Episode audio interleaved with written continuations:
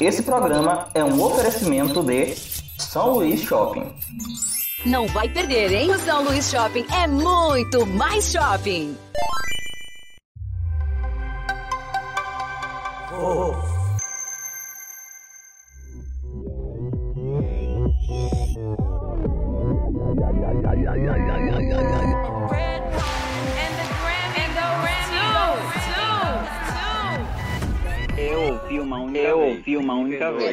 Vez. Me perdoe. Não, tudo bem. Não, tudo bem. A verdade, a verdade é, não confie não em Sharks. Essa é a verdade. Essa é a verdade. Olha só o conceito do podcast.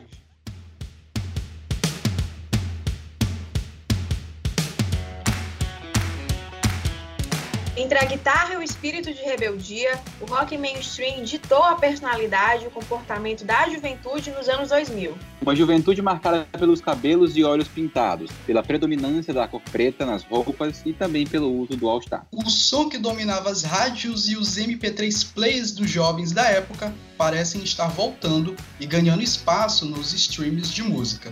Eu sou Rafael Frois. Eu sou Joey. Eu sou Lucas Nash. Está começando mais uma edição do Não Confio em Charts, seu podcast de música do Volts.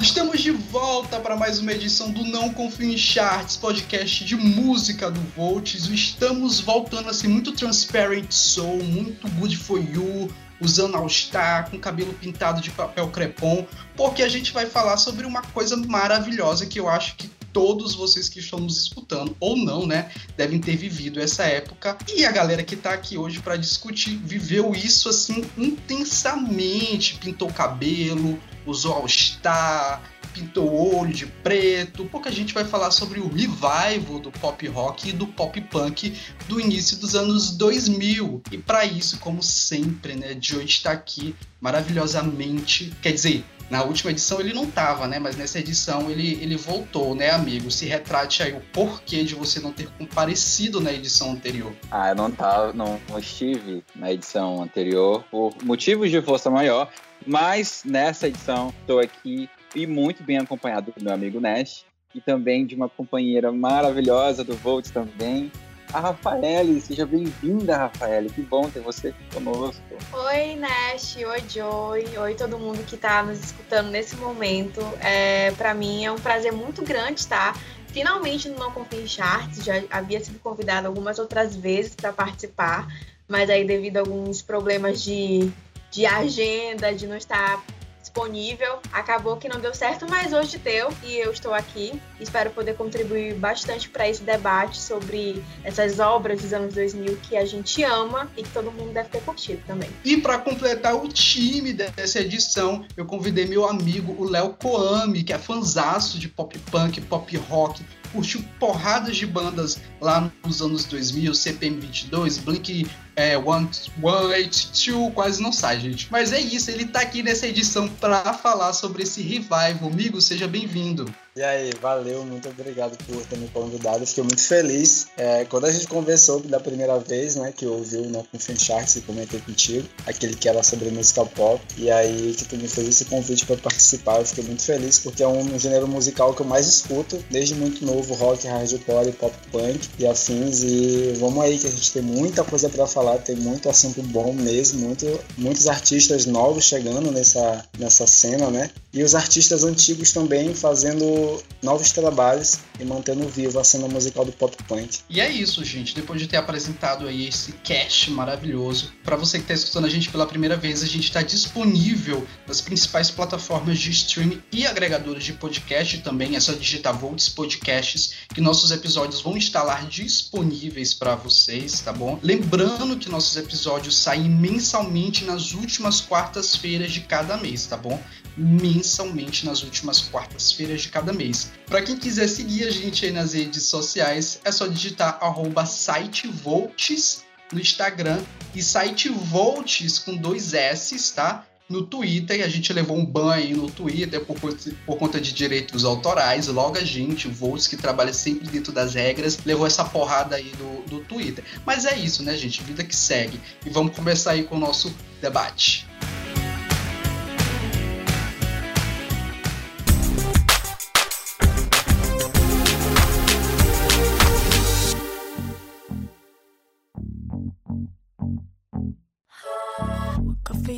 Guess you moved on really easily. You found a new girl and it only took a couple weeks. Remember when you said that you wanted to give me the world? Good for you, I guess that you've been working on yourself. I guess the therapist I found for you should really help. Now you can be a better man for your brand new girl.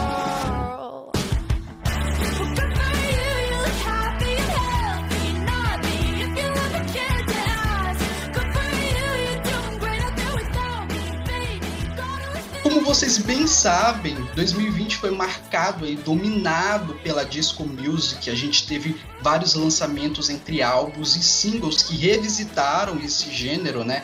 Casos aí de futuro e nostalgia da Dua Lipa, Crooked Machine da Rush Murphy, teve What's, What's Your Pleasure da Jessie Ware e até o single Say Soul da Doja Cat. Todos esses, esses trabalhos revisitaram esse gênero que dominou 2020 vem ali desde 2018, 2019, a gente vai vendo aí obras que vão trabalhar com a disco music e a gente apontou aí como revival da disco, que na verdade esse revival sempre, revival sempre existiu, né, gente? Sempre tem obras aí que, que trabalham com a disco music, só que ano passado a gente teve essa, essa, esse número maior de, de registros, né? E esse ano, assim, começando de ano passado para cá, a gente começou a perceber, começou aí se configurar um fenômeno que vem resgatando uma sonoridade muito típica lá dos anos 2000, do começo dos anos 2000, que é o pop punk e é o pop rock. Assim, a gente não pode considerar que ainda é um revival, porque ainda tá ali, pequenas obras ali esparsas estão sendo lançadas, mas a gente já consegue apontar algumas características que tendem a, a, a levar a um revival, né? Vocês estão acompanhando isso? O que é que vocês estão achando, galera? Vocês estão curtindo aí é, esses artistas novos, estando revisitando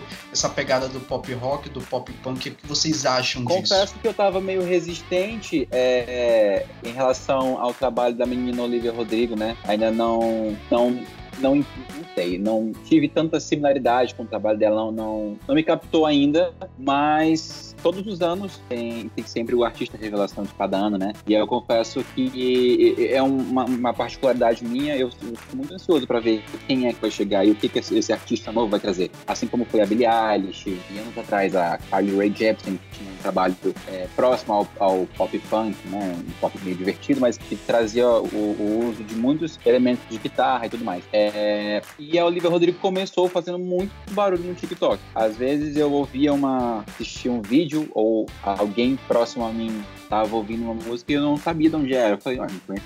Depois eu fui ver que era uma, uma garota que acho que terminou o ensino médio recentemente, inclusive. Então, me chamou a atenção, mas ainda tô tentando entender a mensagem da Olivia Rodrigo. Mas eu acho que 2021 tem tudo para ser um ano muito bom para ela. Considerando também que é, é, Nash falou que não, não sabe dizer se o pop punk e o pop rock voltou com muita força, né? Eu também acho que é muito cedo para dizer isso. Mas eu tô curioso para ver o que, que ela, quais frutos ela vai colher ao longo do ano. Ela já colheu bastante fruto, né? Pelo visto, conseguiu emplacar todas as músicas, todas não. Acho que foram é, 11 músicas do álbum dela nas primeiras posições do Spotify, as músicas mais escutadas, né? Acho que só não conseguiu ficar com as 12 certinhas porque é, o feat da Doja Cat com a, a Cisa barrou uma das canções, que foi a última faixa do disco, não conseguiu entrar ali no top 12, mas ela conseguiu esse feito que nenhum outro artista conseguiu. Verdade, né? Fora que ela conseguiu, eu acho que colocar duas músicas simultaneamente no top 10 da Billboard Hot 100, né?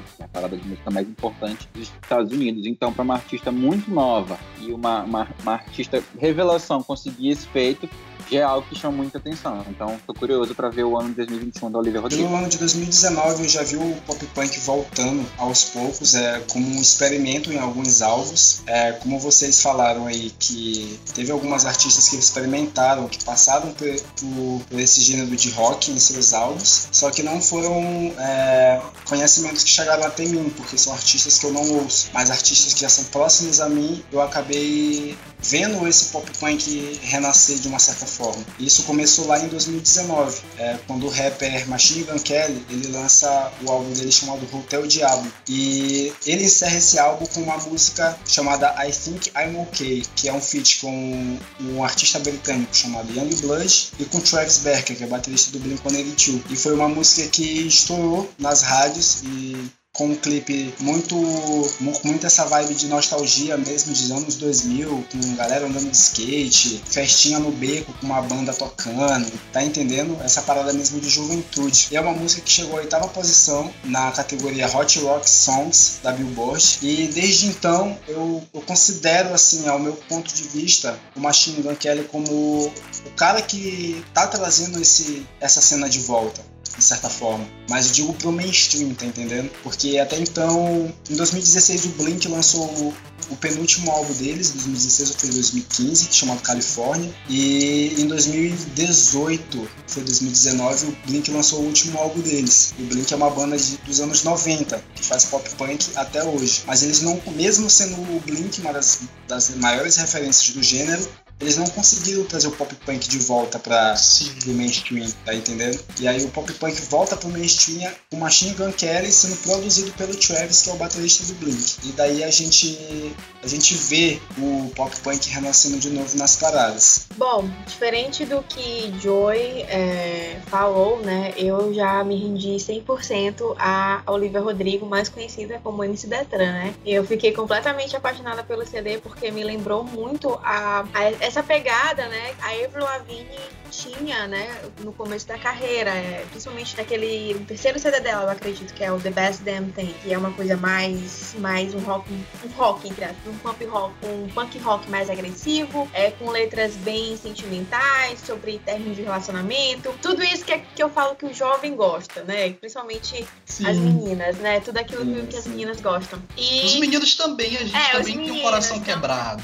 a gente só disfarça. E em relação às músicas de Olivia Rodrigo, eu percebo que o CD dela, o álbum dela é muito sólido, né? São, tu percebe que é muito linear, não tem muita é, divergência de ritmos ou então de melodias, é uma coisa muito. Ela realmente quis apostar nessa pegada é, punk rock. E como o Nash falou no começo do podcast, outros artistas já começaram a trazer essa, na verdade, apresentar essa suposta volta do, do punk rock com outros tra trabalhos, como o da Jessie Ware, o What's Your Pleasure, que é um outro CD que eu sou completamente apaixonado, que é, tem além da pegada do punk rock, uma coisa mais oitentista, uma coisa mais, mais disco, e que fez muito sucesso. E também outros novos artistas, como a Willow, a Willow Smith, né? Que agora é só o Willow. Ela lançou recentemente uma música, eu não lembro o nome da música especificamente, mas é uma música é, totalmente punk rock. Então, assim, eu acredito muito que essa nova geração, né? Esses novos artistas, eles estão trazendo de volta tudo aquilo que a gente já ouviu, mas de uma outra forma, de uma outra pegada, né? É, com uma Sim. repaginada do, do, momento. É, vamos dizer, o Luva Rodrigo tá cantando punk rock pra galera que escuta High School Musical, os fãs de High School Musical de hoje. A Avril Lavigne cantava um punk rock pros fãs de High School Musical daquela época, que é a minha geração. Então eu acho que é, realmente é uma coisa que vem pra ficar. E em breve novos artistas devem lançar outros projetos aí um pouco mais nessa pegada. Eu tô muito ansiosa para saber como é que vai ficar isso daí, porque o punk rock pra mim é, é vida.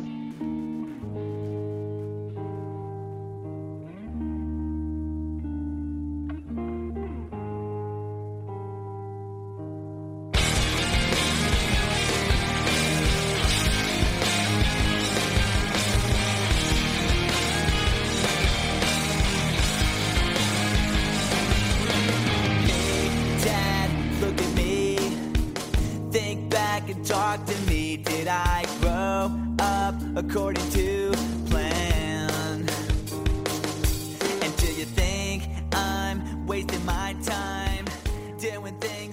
Avril já anunciou também o lançamento de álbum. Ainda não sei se está previsto para esse ano ou se está previsto para o ano que vem, mas já anunciou parceria com a Willow, né? E além da Olivia Rodrigo, a gente tem outros trabalhos que revisitam essa sonoridade. Eu acho que a Olivia é mais emblemática quando a gente trata de mainstream, né? De representação dentro do mainstream, quando ela lança ali Good For You, e aí todo o fenômeno que ela já tinha se tornado com singles anteriores reacende esse debate, né? Em relação ao revival do do, pop punk, exatamente por conta do sucesso dela e por conta de Good of You. No próprio álbum dela, eu sinto que tem muito essa, essa sonoridade dos anos 2000, além do single Good for You, tem outras faixas ali que eu consigo relembrar aquele som que a gente curtia e que é muito bacana, né? Mas a gente também tem, tem, tem muitas outras obras. Ano passado, a Willow, ao lado do, do Taylor Cooler, né? Eu acho que até então era namorado dela na época, não sei se eles estão juntos ainda. Eles lançaram um álbum chamado The Ancient, que, é, que também é pelo um projeto chamado The Ancient,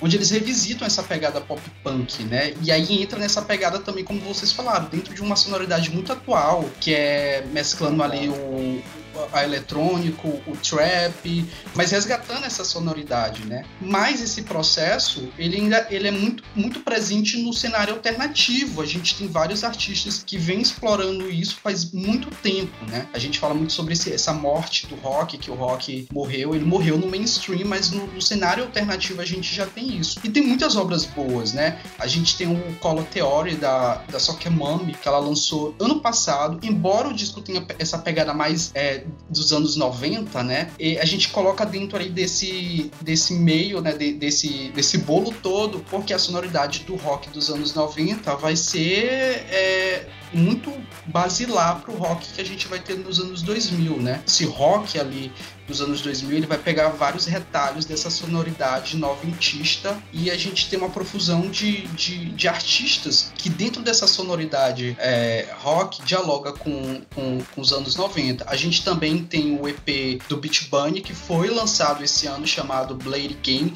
Esse tem uma sonoridade mais anos 2000 mesmo.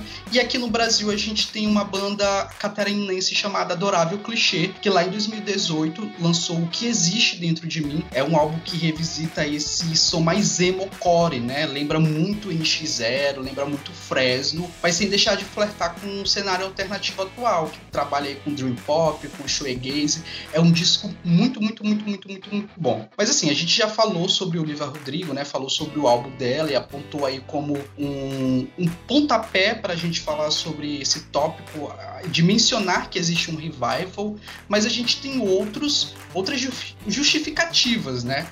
para dizer o porquê o, o, pop punk, o pop rock tá voltando assim tão forte no cenário musical. E um desses nomes é o Travis Becker, que já foi mencionado pelo Léo, que é, que é o baterista do Blink, né? E ele vai estar tá presente em várias obras, tanto como participação, né, especial como feat, tam, como também como produtor. O exemplo é Transparent Soul, da Willow, que lançou esse ano, que também trabalha com, com com pop rock. Aí a gente tem ano passado a música que a Demi Lovato lançou, Love Me, ela acabou fazendo uma versão emo, emo core 2000, uma coisa assim, o nome da versão, que tem essa pegada version. Emo version. E aí a gente pode uma das, das coisas que acontece, né, e falando novamente desse dessa questão do cenário, o Travis Becker, né, percebendo ali que, que o pop punk ele tava dando uma diminuída no cenário lá nos anos 2000, ele começa a fazer se aproximar muito com a galera ali do rap e da Exatamente. música e da música eletrônica. E é interessante porque a gente consegue ver esse movimento do, do pop punk, do pop rock no rap. E aí eles vão sendo explorados ali, acho que ali na metade de, de 2010, 2011, quando a gente já não se falava mais tanto,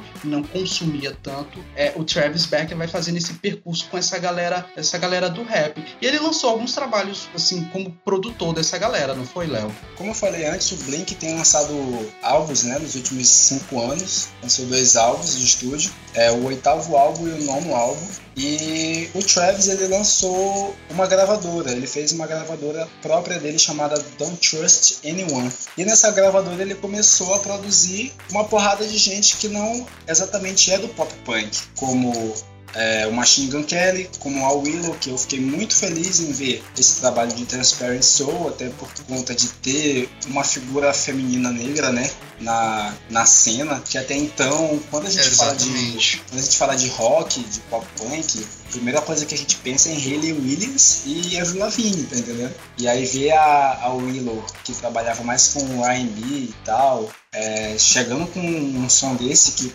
porra, foi um som muito bom, É uma coisa de, a gente não espera e fica muito alegre com isso, né? E o Travis vem trabalhando bastante com essa galera e eu vejo justamente essa questão dele estar trabalhando com outros artistas fora, é, que, são, que são fora do, da cena pop rock, né? Apesar de fãs, muitos deles são fãs, mas não são artistas daquela cena. E aí ele consegue trazer o pop punk de novo pro mainstream sabe? Como mencionei mais cedo, o trabalho de 2019 com Machine Gun Kelly. E em 2020, durante a quarentena, o Machine Gun Kelly manteve os trabalhos é, produzindo com Travis e eles lançaram uma, uma música chamada Bloody Valentine. Em setembro de 2020, o Machine Gun Kelly lança o álbum dele chamado Tickets to My Downfall, que é, é um álbum que ele é um 100% pop punk, um álbum 100% pop punk mesmo, o Machine Gun Kelly é rapper, como eu já citei anteriormente, e é um álbum que tem muito a vibe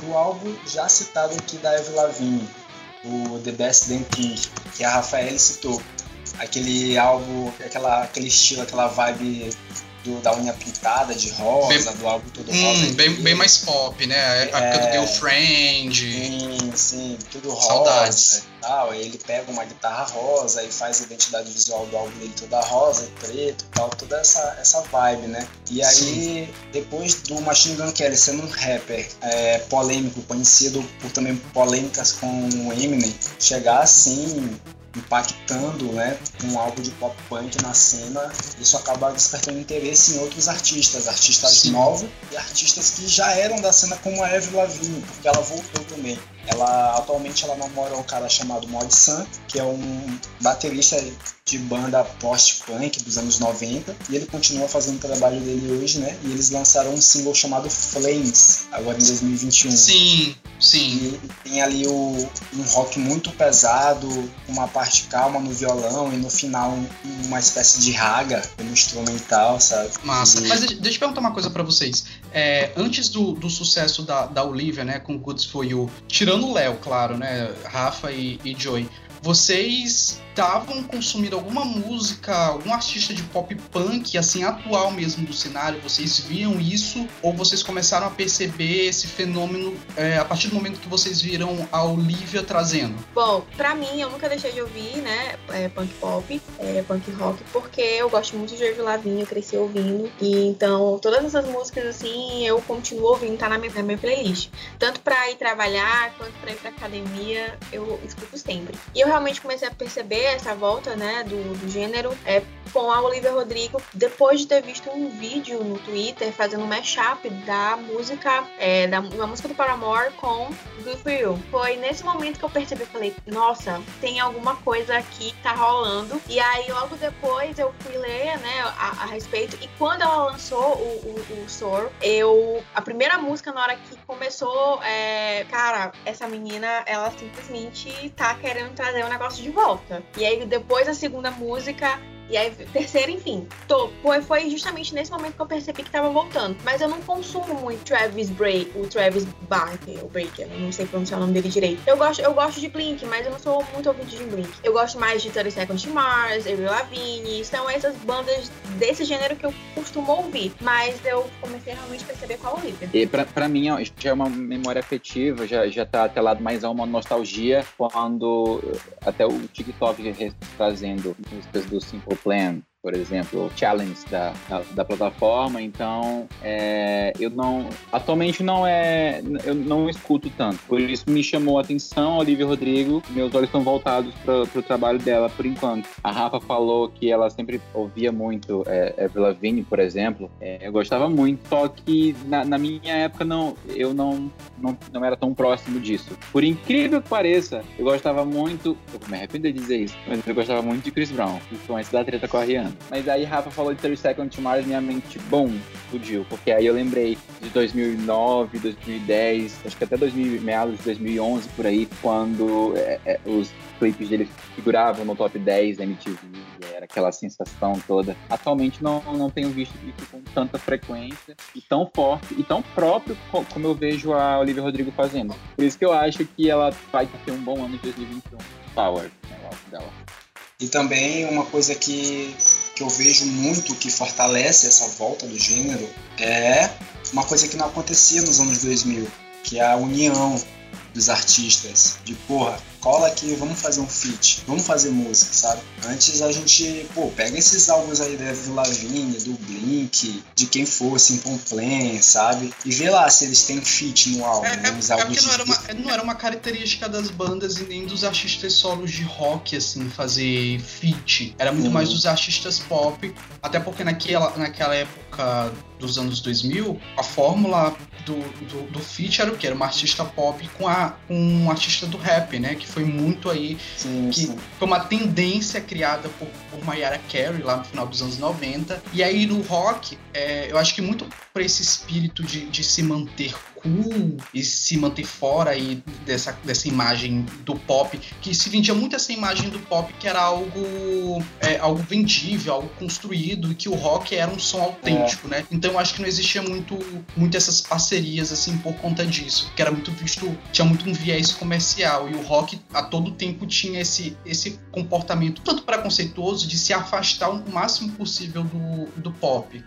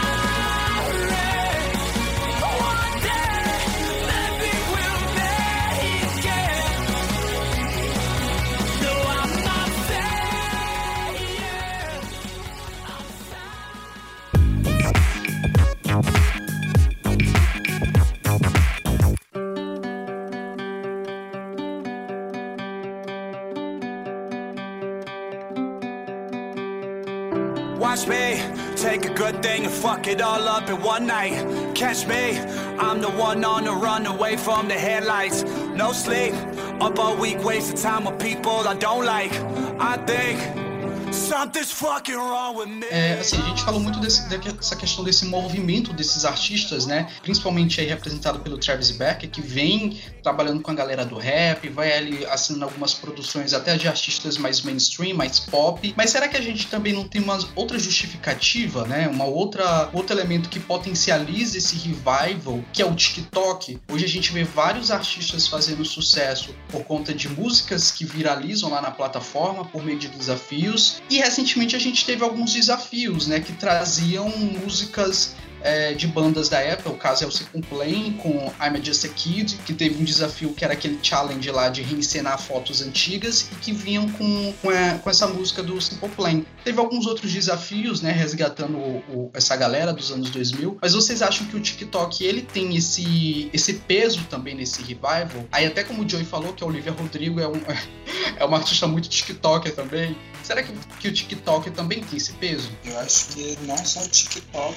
quanto a internet em geral, sabe? Essa onda da gente estar sempre olhando pro passado, no momento, nesse momento, na internet. Por exemplo, a gente vê clipes com aquela pegada nos 90, com aquelas câmeras da Fuji antiga e tal, tá entendendo? Com toda aquela coloração assim, meio quente e tal, essas coisas. É, essa estética nos 2000 mesmo. E aí a internet tá trazendo isso muito à tona em diversos âmbitos, né? Tanto em séries como tem os Stranger Things, quanto em música, em clips. Eu acho que o TikTok é mais uma ferramenta junto à internet, né, que faz impulsionar esse, essa volta de algo entre aspas esquecido, né, muita gente. essa volta, né, do, do gênero é, pode ter sido pelo TikTok, por outras várias plataformas que a gente tem aí, como o Leonardo falou, mas eu acredito muito também que, por exemplo, o público específico da Olivia Rodrigo e o público específico da Willow são dois públicos relativamente muito jovens. Então, são públicos em que a taxa de engajamento nas redes ela é altíssima. Então, assim, a, a galera começa ouvindo bastante, começa compartilhando bastante e aí acaba meio que difundindo esse conteúdo não só no TikTok, mas também no Twitter, é, no Facebook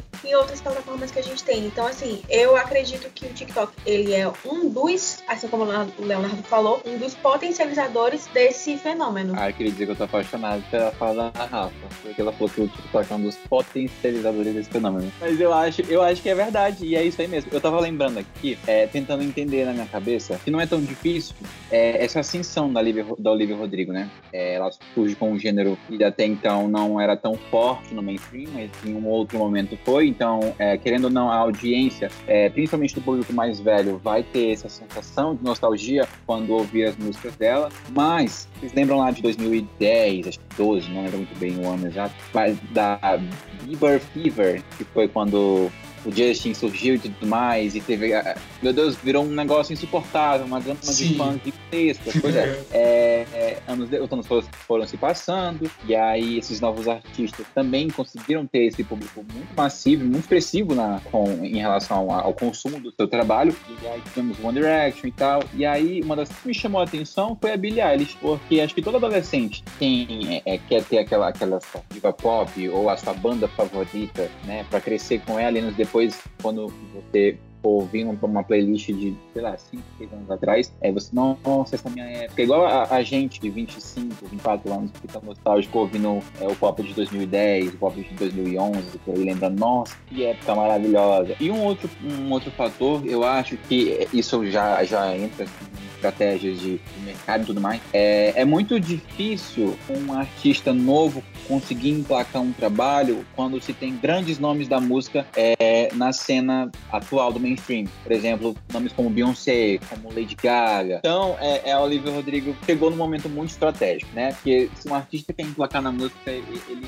ou ele lança no verão americano, ou ele lança no começo do ano. Porque o verão americano. E, e olha lá que no verão americano ainda tem. É, você tem o, o, tem que contar com a possibilidade de uma grande diva lançar um trabalho possa abafar o seu. Então, não temos esses grandes nomes.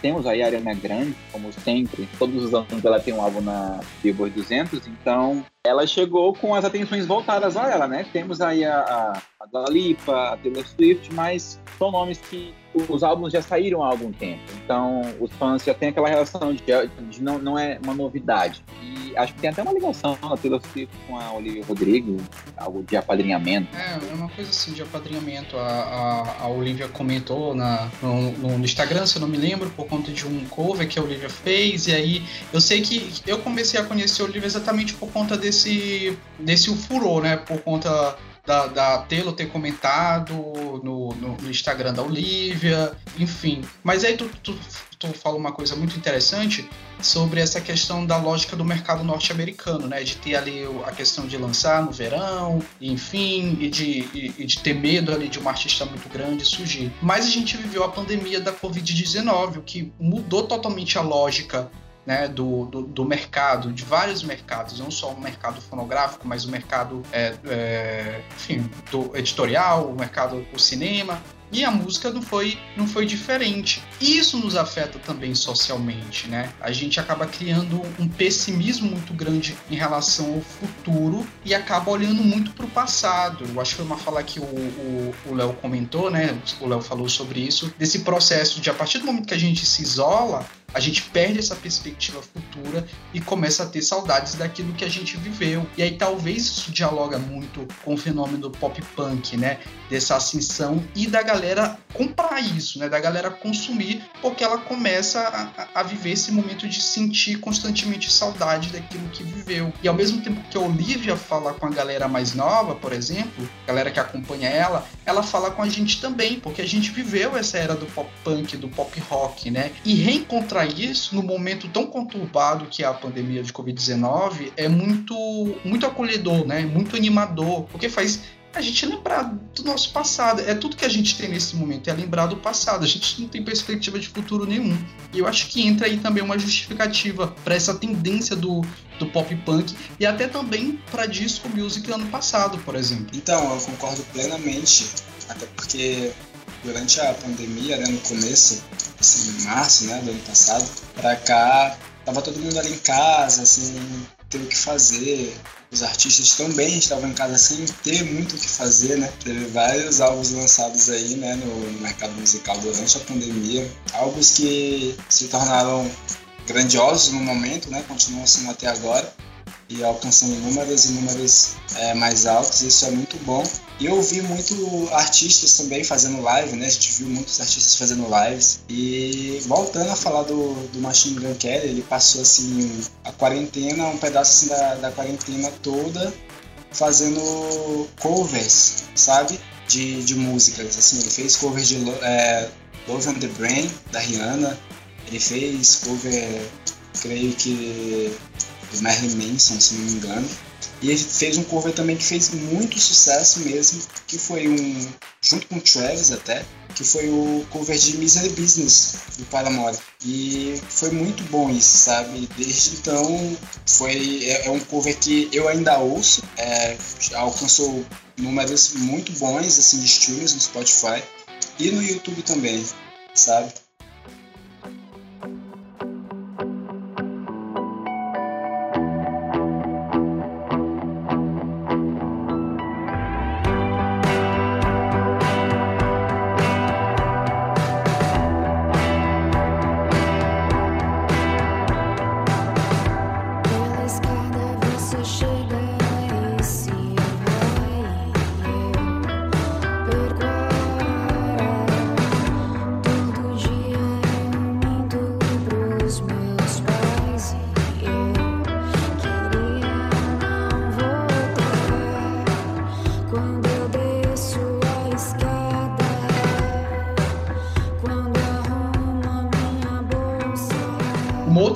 Justificativa que a gente previamente traçou aqui para tentar entender esse revival, né, tentar encontrar os porquês e os motivos do pop punk estar tá voltando aí com tanta, tanta força, é dessa aposta recente do mercado em reviver franquias, reviver artistas, reviver grupos e formações que fizeram sucesso ali no passado. Recentemente a gente viu aí vários é, revivals de bandas fazendo turnês.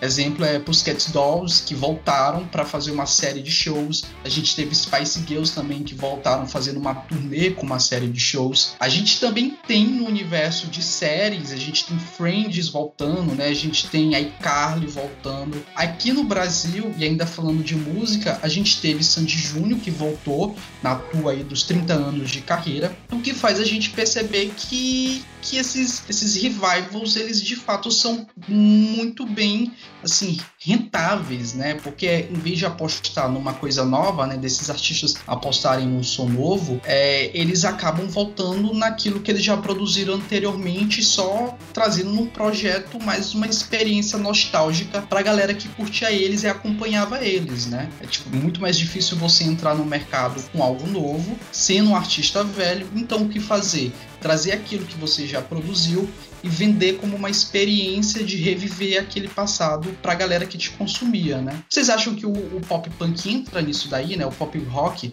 nessa tendência do mercado em sempre voltar ao passado, sempre voltar a franquias do passado, artistas do passado ao cenário do passado?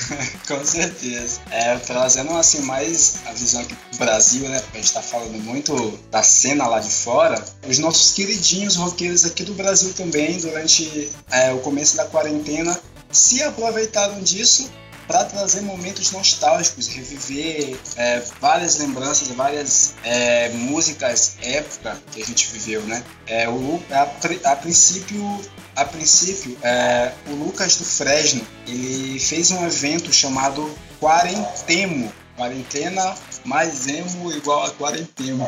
E aí ele tocou várias músicas da cena nacional, bandas como NX0, CPM 22, o próprio Fresno, Forfã, Charlie Brown Jr., é, Fake Number, é, Restart. E ele trouxe de volta essa galera, sabe? Ele tocando música desse tempo. E eram lives de 3, 4, 5 horas, sabe? E não só ele, o Di Ferreiro também fez live cantando clássicos do NX0. Então, ele tocando violão e cantando clássicos do NX0. E o CPM 22 também chegou a fazer live, mas foi um pouquinho depois, assim, quando as coisas, entre aspas, melhoraram, né? Eles fizeram uma live. E isso ocorreu também durante a quarentena. E foi muito legal, porque eles aproveitaram também esse momento que não tinha nada Sim. pra fazer e tava todo mundo em casa. E, pô, vamos, vamos fazer um, não só a live, né, com esse intuito, mas também de levantar uma grana, porque tem a questão da doação, né, tem o, o que eles recebem pela, live, todo esse trâmite aí das redes sociais. Mas é, mas é importante a gente destacar que esse, esse fenômeno de revivals no mercado,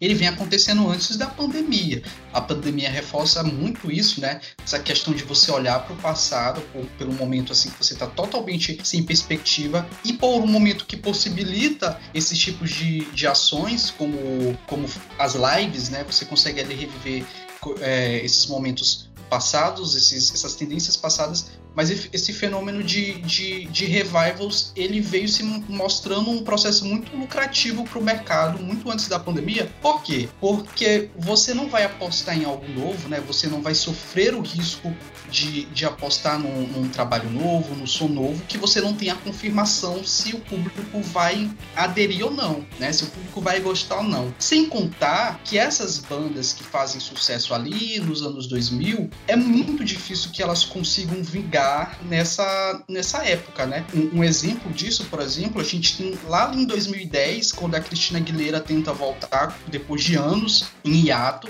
ela tenta lançar um álbum novo, não se sucede, né? Não, não acaba vingando. A gente tem vários outros artistas que fizeram sucesso no início dos anos 2000, né? Na primeira metade dos anos 2000, tentando voltar ali a partir de 2010 e também não conseguindo vingar. E é o que o mercado percebe, que é muito mais fácil você pegar aquilo que você já produziu, né, no, no, começo dos anos 2000, que você sabe que o público gosta, que você sabe que tem uma memória afetiva e vender aquilo não como algo novo, mas como uma experiência de reviver aquele momento, né, aquela época. Ou seja, tocar ali na ferida da, da memória afetiva do, do, do consumidor, o que é mais fácil para o mercado e que, tipo assim, tem mais chances de, de render, né? Isso que o Nest falou sobre essa tendência já está começando antes da pandemia e continuar, né, acontecendo agora durante esse período, eu acredito que vai se perpetuar aí por muitos e muitos anos, principalmente porque, assim, na minha época eu não tinha, por exemplo, condições de ir no show do Sandy Júnior, porque eu não tinha dinheiro, é, eu não tinha, não teria condições de ir no show da Avril Lavigne, porque também não teria dinheiro, da Pussycat Dolls, que foi uma coisa que me marcou muito também é, durante esse período da minha pré-adolescência, e hoje em dia, né, por conta desses revivals, por conta desses essas novas formas, né, de, de trazer de volta esse universo pro, pro dias de hoje, eu posso ter condições, entendeu? Eu, porque eu já sou uma pessoa adulta, já tenho condições de pagar um show e etc. E isso eu acho que é, como o Nash falou, é o principal foco, né? Eles querem lucrar com isso. Então, assim, eles não estão nem um pouco afim de saber se aquela pessoa ali, ah, vamos supor, a Nicole Sharon Zan, lá do, da, do Pussycat Dolls, ela ainda é boa no palco ou não, mas eles querem fazer um contrato com ela, bonitinho, pra fazer o revival do Pussycat Dolls, porque eles sabem que os fãs de Pussycat Dolls que nunca foram no show vão agora ter essa oportunidade. E isso vai acontecer com muitos artistas, assim, como, vou dar um exemplo, muita gente pede até hoje a volta do Oasis, né, que é uma banda que acabou no auge, vamos dizer assim. E eu tenho certeza que quando os dois irmãos, o Liam e o, Noel, eles fizerem as pazes, eles vão voltar, né, com uma turnê e todo mundo vai querer ir. Os ingressos vão esgotar, porque as pessoas elas querem sempre reviver esses momentos, momentos que marcaram, ouvir aquela música que provocou, é, sei lá, que conheceu o marido, aquela música que te lembra a, tu, a tua melhor amiga da escola. Então acho que isso é um, é um, é fenômeno que vai acontecer aí depois da pandemia, sem dúvidas. É, já vem acontecendo, né? Que a gente não vai muito longe. Vocês já citaram o Sandy Júnior, né? E aí eles voltaram com, inclusive, ingressos caríssimos e shows lotados. Pra tu ver. E o povo paga. O povo paga, saca? 400, paga. 500 reais pra ver o Eu Sandy não- Júnior por essa, essa, esse apego emocional, sabe? Esse lance afetivo. Eu só ia dizer que é muito cedo pra pedir um revival do One agora que eu posso num show deles, tá, ou tá cedo demais ainda, eu não posso pedir.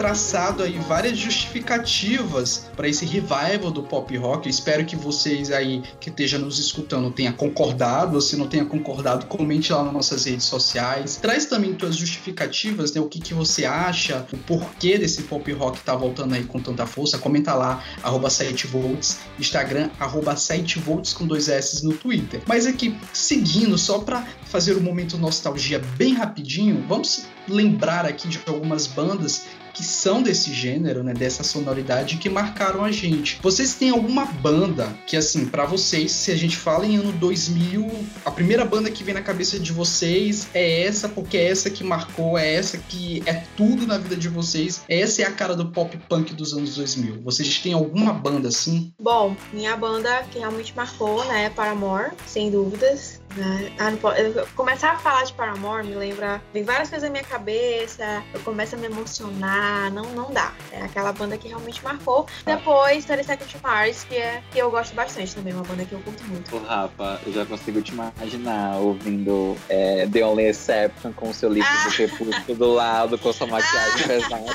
Podia, Cabelo podia. O pior é que eu não gostava da saia Crepúsculo, mas The Only Exception é uma música que realmente me marcou muito, assim, eu não vou nem entrar em detalhes. Ô Rafa, deixa, eu- deixa eu perguntar uma coisa, assim, uma pergunta assim que é era muito constrangedora na época, mas hoje a gente pode falar. Tu pintava teu cabelo de papel crepom? Olha, eu vou, eu vou contar aqui. Minha mãe tentou uma vez pintar meu cabelo de papel crepom, mas não pegou. Eu acho que foi- isso foi um, um sinal de Deus, assim, Ra- Rafael, não pinte seu cabelo, não tente pintar seu cabelo depois que não vai dar certo. Mas aí eu, eu sempre assim, de ter o cabelo colorido e tal. Na época do Restart, eu não cheguei a ser fã do Restart, por exemplo. Mas eu tinha as calças coloridas, então foi assim, o máximo que eu consegui chegar de ter uma coisa colorida, assim, em mim. E também tentei, depois de adulta, né, pintar o cabelo colorido. Mas aí, por conta da profissão, isso, essa ideia Vai. teve que ser descartada, né? Não, não tem Ah. mais. Em relação a isso, eu tenho uma coisa pra contar também, que quando eu era mais novo, eu tinha vontade de pintar as unhas de preto, só que rolava toda aquela pressão, zoeira de amigos e tal, e eu ficava assim, com o pé atrás, né, de fazer, eu nunca tive coragem de fazer. E hoje eu tenho essa liberdade pra andar com as unhas pintadas de preto, e é muito bom. Porque hoje eu posso ser, Desconstruído. posso ser muito paz. eu odeio esse Styles todo mas tem. muito bom ser muito paz, na moral. Em paz, Ô entre Léo, ô Léo, qual foi a banda que. Eu, eu já até imagino, mas qual foi a banda pra ti, assim, que marcou teus anos 2000? Então, mano, eu primeiramente vou falar da minha banda nacional favorita, que é o CPM22, desde muito cedo, acho que desde 7 anos de idade. CPM22 em primeiro lugar. Outro nacional, a Pitch. Eu sempre gostei muito da Pitch, muito mesmo. E internacional, primeiramente eu falo do Blink, né? Blink que é uma das minhas bandas de pop punk favorita, se não a mais favorita, apesar de não ouvir tanto eles, assim, quanto eu ouço outros artistas do pop punk. É, e o Paramore também, com toda certeza. Leonardo, já chorou ouvindo The Only Exception ou não? Com certeza, sim. Bastante, muito. Não só The Only Exception, quanto em outras, tipo Last Hope, sabe? Meu Deus! Que são músicas muito tristes. Em, em falar em chorar, eu tenho, eu tenho uma, es- um- uma experiência, né? Que a gente sabe, a gente que viveu lá nos anos 2000, se você por acaso não viveu os anos 2000 e está escutando a gente, a gente não tinha essa facilidade de assistir um videoclipe no YouTube, sabe? A gente esperava sair no, na MTV. É claro que já tinha o YouTube na época, mas a gente não tinha acesso à internet como a gente tem hoje. A gente esperava passar no top 10 da MTV ou a gente ia na Lan House baixar o videoclipe no celular para assistir. Mas tem uma experiência muito marcante para mim que, que, na verdade, eu presenciei. Eu lembro que na época eu tinha, eu já tinha computador e tinha internet. E aí eu tinha, eu tinha não, eu tenho uma amiga que ela é viva ainda e ela é muito, ela era muito fã do Paramore, né? Na época, Amanda, um beijo, Amanda, Léo conhece. Vamos Amanda, te demais, amo. um beijo no coração. Se estiver escutando a gente, Morrendo de saudade. é, ela é era muito fã do Paramore. E aí eu lembro que no dia ia sair o clipe de Playing God do Paramore. Acho que foi o último clipe do. do. Esqueci o nome do álbum. É o Brand Brick. É o Brand New Eyes, né? Tá É, certo, é o Brand New Eyes. E aí saiu, saiu o videoclipe e ela queria muito assistir, muito assistir. E eu me lembro que a gente entrou no Orkut, aí foi tentar achar num fórum de Orkut lá o link para assistir o videoclipe. E essa menina começou a chorar vendo o clipe, assim, chorar, chorar, chorar, chorar, chorar. E eu sem entender o porquê daquilo. Mas eu achei tão bonito aquilo, tipo assim, todo parando para perceber, né? Todo o processo de tipo, amigo, eu posso ir na tua casa para assistir o clipe da, do, da, do Paramore que vai sair, aí eu pode vir, ela sentar e poder assistir o clipe todo, sem corte, porque na MTV às vezes tinha corte, né? Poder assistir o, o, o clipe e se emocionar, porque é a música que, que ela escutava ali no celular dela e ela vendo aquele, aquela música ganhando um videoclipe. Sei lá, tipo, pra mim marcou esse, sim, sim. Esse, esse momento para mim marcou muito o que era os anos 2000 para mim. Infelizmente sim. a internet tirou muito isso da gente, né? Porque hoje é muito fácil a gente ter acesso aos clipes que a gente gosta e às músicas que a gente gosta. Sim, é, eu sinto muita é, saudade lá de chegar no computador, baixar o meu som, jogar no meu MP3 e ir pra escola. Entendeu? Joey, assim, tu falou que tu não, não era muito do pop punk, mas tu tem alguma banda, assim, que na época pra ti é referência dos anos 2000, né? De, de pop punk, pop rock, que é referência, assim, pra ti? Quando a gente fala de anos 2000, tu já mata lançando essa banda? Eu lembro muito de Green Day. Nossa, especificamente de uma música deles que eu ouvi anos atrás. Peraí, peraí, já sei qual é, não fala. Tu já, tu já falou ah. o nome da música, não, né? Já é... falei. Né? Tu falou o nome da música? Já fala aí pra ti uma vez. Põe ah, mas peraí, deixa eu. Ah, errei. Eu pensei que era aquela do setembro. É, Wake Up. Wake Me Up. Wake Up é, Wake Me Up. Eu pensei que era ah, essa, algo, porque essa é. É algo, algo assim. Mas uma banda que sempre me vem à cabeça quando você fala no, nesse estilo musical é o 30 Seconds to Mars. E eu tava, antes de gravar o podcast, eu tava ouvindo o This Is War que é o álbum dele de 2010. Meu Deus do céu, o que era aquilo? Closer to the, to the Edge, This is War. Então, assim, são as minhas referências que são mais recentes, digamos assim, comparado a de vocês, né? Porque eu queria muito ter essa memória afetiva, por exemplo, com Simple Plan. Porque eu escuto e já me vem memórias que eu nem tenho, de uma época que eu, que eu vivi, mas que eu não ouvi, para poder associar as músicas. Então, eu, eu acho Simple Plan uma banda com uma sonoridade, um trabalho sonoro muito é, nostálgico, muito mágico, assim como eu acho do Coldplay. Né? São diferentes, mas é, para mim estão na mesma escala. Mas assim, 30 Seconds Mars, e eu lembro que era na mesma época em que tinha a Automatic do Tokyo Hotel na MTV. E aí tinha a Avril Lavigne cantando Smile, tinha ela cantando What the Hell, que era, era mais próximo do pop, mas ainda tinha alguns elementos ali do, do pop punk, né? Porque o, tinha, o, tinha. do pop rock, o rock tem essa rebeldia, né? E a Avril Lavigne sempre foi tida como uma dessas grandes referências. Eu lembrei que queria ter comentado mais cedo que a Avril, ela foi uma, uma artista tão, é, não sei se precursora, mas eu acho que ela foi essencial nesse momento é, da música do, do, pop punk, tanto pro pop quanto pro rock também. É, em termos de, de plataformas, por exemplo, eu lembro que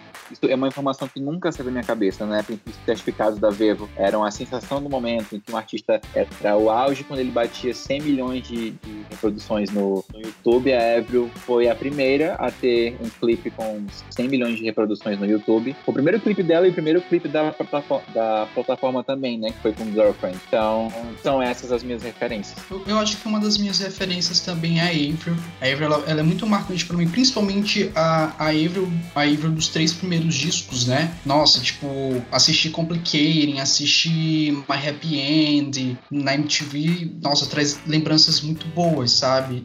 E, e, e, tipo assim, era uma artista que além de ditar, né, a questão da música que parte da, dos jovens estavam escutando, ela ditou muito também a questão estética visual. Muita gente queria ser que nem a Avril, sabe? Tipo, muita garota queria ser como a Avril pro bem e pro mal, né? Tinha gente que quando ficava estressado queria quebrar o espelho com o copo que nem ela. Mas ela ditou muita coisa. Eu acho que ela é muito importante falando no sentido mainstream e principalmente porque eu acho que ela é uma das poucas é, artistas solos, né? Que vão que vão trazer essa sonoridade. A gente tem mais bandas fazendo sucesso na época desse gênero pop punk do que artistas solos. E a Avril é uma que, que se sobressai. Então, para mim a Avril ela é muito marcante, mas Trazendo assim para mais recente, o Paramore vai me marcar também, né? Assim, eu, não que, que eu fosse fã deles. Na verdade, eu não tive nenhuma banda que eu era fã necessariamente desse gênero. Eu era mais assim viciado na, no, no pop britânico, tipo Lily Allen e tal. Mas eu acho que o Paramore também ele, ele me marca muito, exatamente pela galera que tava ao, ao, ao meu redor e que consumia e que gostava e que eu acabava gostando junto. Então eu acho que desses dois grandes esses dois nomes são os, os, que mais marcaram os anos 2000 para mim. Mas tem uma porrada de bandas, né? A gente tem My Chemical Romance, a gente tem 30 Seconds to Mars, como vocês falaram, a gente tem Punch Act the Disco, nossa, saudades de New Perspective. Eu amava ver esse clipe na MTV, New Perspective. Ficava, tipo, apaixonado. Queria porque queria ver esse clipe. Sim, é a minha Foram... música favorita deles, na real. É a minha favorita também deles. Minha favorita. E de um e amigo tem, tem muito... também, chamado Thaleson. Ele vai ouvir esse podcast, ele tá muito ansioso também. E a mão salve pra ele.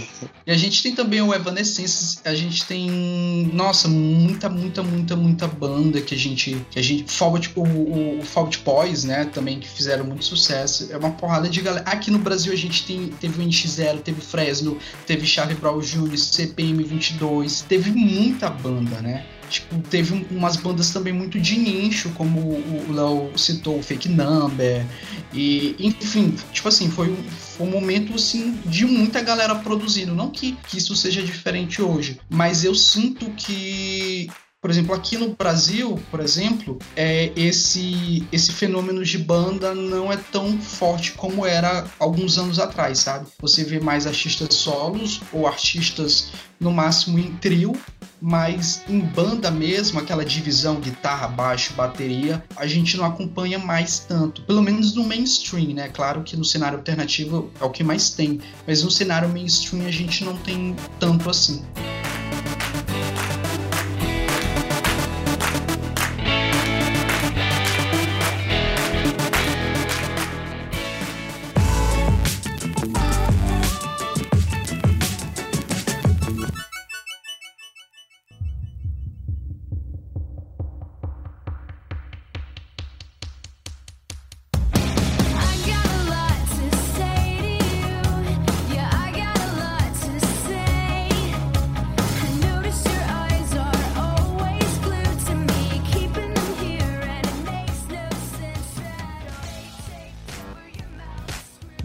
Debate maravilhoso que a gente levantou aí algumas justificativas para esse revival do pop rock, do pop punk e também depois de ter relembrado as bandas que marcaram a gente lá no começo dos anos 2000, a gente vai se despedindo. Não Confio em Charts vai ficando por aqui, o décimo episódio do Não Confio em Charts. Agradeço muito você que escutou a gente, que escutou até o final, se escutou até pela metade e depois voltou para escutar de novo. Muito, muito, muito, muito, muito obrigado. Joey, Rafa, se despeçam da galera que está escutando a gente, deem suas redes sociais se vocês quiserem.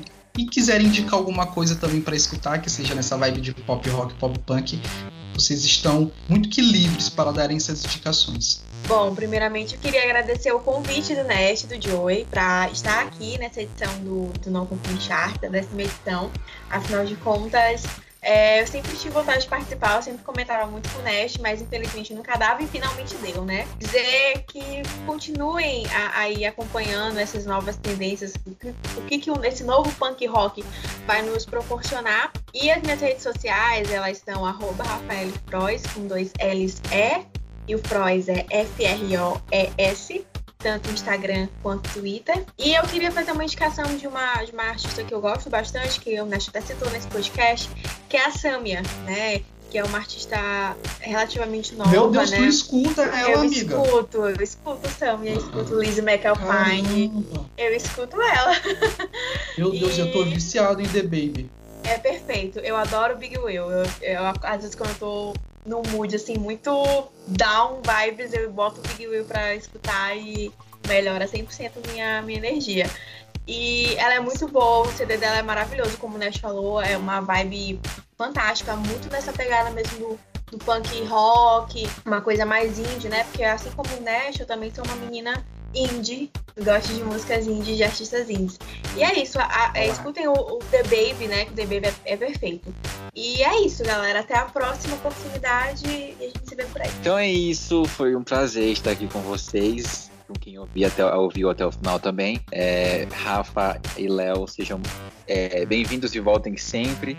Foi um prazer estar aqui com vocês. Rafa, que há um tempo a gente já queria aqui no nosso podcast, mas graças a Deus agora as agendas bateram e os dois enriqueceram muito o nosso debate. E para dever de casa, eu prometo que eu vou ouvir com muito carinho o álbum da Olivia Rodrigo. Tá? É isso. Ah, tô cheio de hater, viu, amigo? muito bom, muito Mas bom. eu não sou hater. Se eu tiver, se eu estiver no show da Olivia Rodrigo no Brasil, eu vou dizer, olha galera, vamos todo mundo malhar esse menino bem aqui, eu que ele iria. falou mal. Eu iria no show. Eu, eu quero agradecer também a participação do Léo, amigo. Muito obrigado por ter aceitado o convite, por ter compartilhado aí todos os teus conhecimentos sobre pop rock e pop punk. Fico, fico, fico muito feliz. Obrigado mesmo. Se despeça dos nossos ouvintes, dê aí tuas redes sociais. Se quiser indicar algo aí, também pode indicar. Amigo, eu que agradeço, foi massa demais participar desse podcast. É o primeiro que eu participo, fiquei muito ansioso, até porque é uma oportunidade massa, né? Falar sobre o pop punk, assim, um gênero que marcou a minha vida e continua a marcar, né? Presente até hoje. É, agradeço a ti, é, foi muito prazer conhecer a Rafa e o Joey também, muito obrigado. Adorei conversar com vocês. É, a indicação que eu tenho, duas é, dois álbuns, na verdade. É, o primeiro é a banda de um amigo meu lá de Curitiba que se chama Léo Simões, que é a Seventy Sunsets. É uma banda de pop punk também. Eles já lançaram dois singles e é muito legal. É minha primeira indicação. E a segunda eu continuo a indicar o Tickets to My Downfall do Machine Gun Kelly, que trouxe aí o pop punk pesadamente de volta pro mainstream. E é isso. Gente, antes de finalizar, vou dar minha indicação. Na verdade, vou repetir a indicação. Vou indicar para vocês o adorável clichê, né? O que não existe dentro de mim, já falei. Então vão lá, curtam, escutem eles. É um álbum muito bom. Quem quiser me seguir nas redes sociais, arroba no Instagram e no Twitter. Na verdade, no Instagram eu dei uma desativada que eu tô numa, numa era muito clean, tá, gente? Mas eu vou voltar pro Instagram Fiquem aí com um arroba guardado para quando eu voltar vocês me seguirem. Ó, gente, lembrando que esse é nosso último episódio da temporada, né? A temporada, na, na, verdade, não, né? A temporada vai continuar. Mas a gente vai dar uma descansada em julho. Não tem episódio novo. A gente volta só em agosto com mais Não Confio em Charts e com mais outros programas da casa, né? Do Volts Podcasts. Lembrando, quer seguir a gente nas redes sociais, arroba SiteVolts no Instagram, SiteVolts com dois S no Twitter. Nosso site é o www.sitevolts.com.br. Segue lá, a gente acompanha nosso material que tá muito bacana, tá? Um grande beijo para você que tá nos escutando. Galera, beijo pra galera agora. Beijo, beijo, beijo. Beijo! beijo. Valeu por ouvir a gente. Valeu. Muito obrigado. Compartilhem com os amigos. Beijo. Nada demais. Beijo. Depois dessa palhaçada, gente, recado tá dado. Não confio charts vai terminando por aqui. Até a próxima edição em agosto. Beijão, até mais.